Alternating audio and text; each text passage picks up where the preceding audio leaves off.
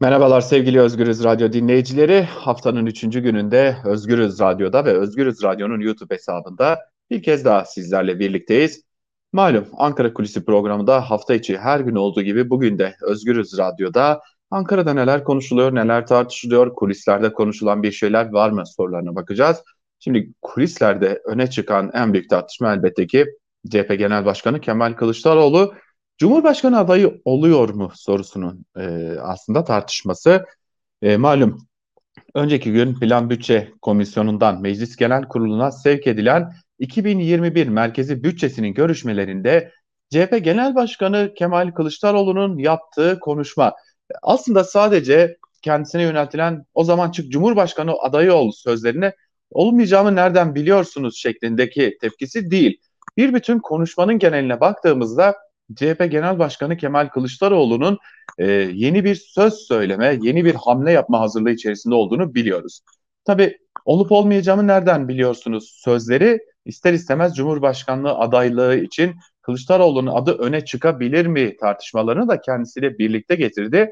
Lakin öncelikle şunu söyleyelim. CHP Genel Başkanı Kemal Kılıçdaroğlu'nun yakın çevresinden edinilen bilgiye göre CHP Genel Başkanı Kemal Kılıçdaroğlu bugün itibariyle ben Cumhurbaşkanlığına adaylığımı koyarım, ben Cumhurbaşkanı adayı olurum gibi herhangi bir cümleyi en yakınlarına dahi kurmamış durumda.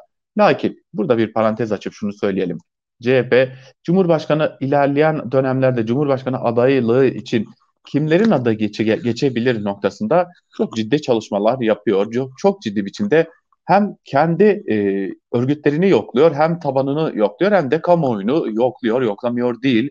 CHP uzun zamandır aslında bu tarz çalışmaları yapıyor. Sadece böyle çalışmalar da değil, aynı zamanda Cumhuriyet Halk Partisi buna paralel olarak çok sık biçimde seçim anketleri de geç, gerçekleştirmeye başladı. Aslında Ankara kulislerinde konuşulan bir diğer konu da e, bu.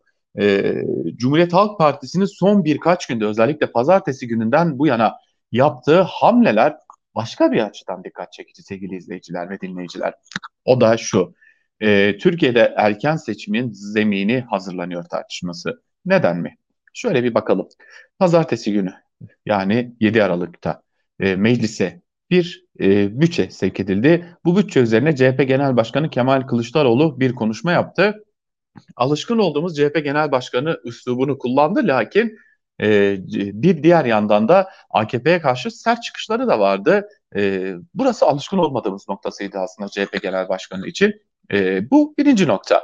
İkincisi Ankara Büyükşehir Belediyesi'nde yaşandı. Ankara Büyükşehir Belediyesi, Ankara Büyükşehir Belediyesi'nin Gökçek yönetiminde olduğu döneme dair bütün yolsuzlukları ortaya döktü.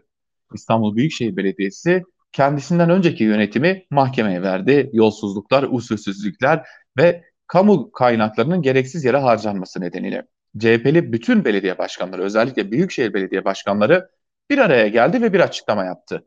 Sağlık Bakanlığı'nın açıkladığı koronavirüs verileri gerçeği yansıtmıyor diye bir açıklama geldi. Şimdi tüm bunları topladığımızda ve üzerine bu partinin yani Cumhuriyet Halk Partisi'nin genel başkanının yani Kemal Kılıçdaroğlu'nun mecliste yaptığı o mesajlarla dolu o meydan okuyan konuşmasını da eklediğimizde artık Türkiye'nin erken seçim sattımı haline girdiğini söylemek mümkün. Tabii her zaman söylüyoruz Özgürüz Radyo'da bu erken seçim kararı doğrudan doğruya elbette ki AKP ve MHP'ye bağlı en çok da Milliyetçi Hareket Partisi'ne bağlı. Şu an itibariyle böyle bir düşünceleri yok zira e, meclisten geçirmek istedikleri bazı yasalar var özellikle siyasi partiler kanunu ve seçim kanununa ilişkin. Lakin artık muhalefet partilerinin tamamı erken seçimi istiyor ve buna dair de e, halkı aslında kamuoyunu buna yönlendirmek için de ciddi çalışmalar yürütüyorlar. Burada CHP Genel Başkanı Kemal Kılıçdaroğlu Cumhurbaşkanı adayı olacak mı? Şu an itibariyle yakın çevresinde dahi kimse bu soruya evet yanıtını veremiyor. Lakin bu konuya dair çeşitli araştırmaların, çeşitli yoklamaların yapıldığını da eklemiş olalım. Lakin e, öyle AKP'den gelen e, meydan okuma tarzında ya da gaza getirme noktasındaki açıklamalara da e, özellikle bir CHP Grup Başkan Vekili gülüyorum sadece dedi.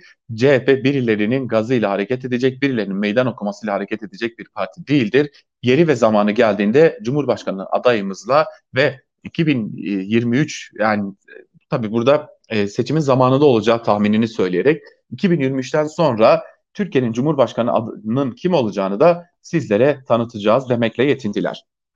Şimdi bir diğer yandan da AKP teşkilatları ile ilgili bir haber düştü dün.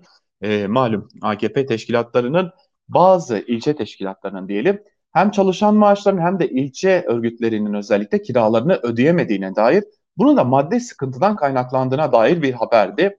Öncelikle şunu belirtelim bu haber doğru değil. Haberin doğru olmayan kısmı maddi sıkıntıdan kaynaklandığı kısmı. AKP içerisinde, AKP'nin ilçe örgütleri içerisinde herhangi bir maddi sıkıntı sorunu yaşanmıyor. Ne çalışan maaşları ile ilgili ne de e, teşkilatların kirası ile ilgili. Yani maddi sıkıntıdan kaynaklanmıyor. Ancak kaynak aktarımı ile ilgili bir takım sıkıntılar var ve bu kaynak aktarımlarının belli sebeplerle diyelim geciktirilmesi, bilinçli olarak geciktirilmesi nedeniyle bazı ilçe örgütleri ve bazı e, ilçe örgütlerinin çalışanlarının maaşı aylardır ödenemiyor.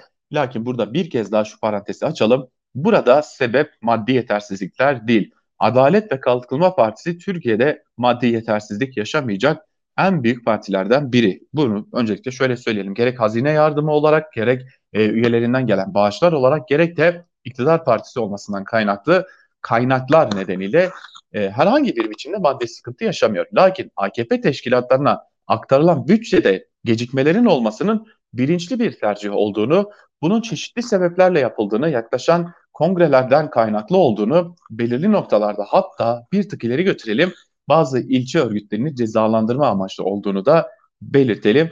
Buralarda değişiklik bekleniyor ve bu değişikliğin gerçekleştirilebilmesi için de AKP böylesi bir yöntem benimsemiş durumda. Lakin AKP'de herhangi bir madde sıkıntı olmadığının altını bir kez daha çizelim ve bu iki bilgiyle birlikte Ankara kulisini noktalayalım. Yarın yine aynı saatte hem Özgürüz Radyo'da hem de Özgürüz Radyo'nun YouTube hesabında görüşebilmek umuduyla. Hoşçakalın.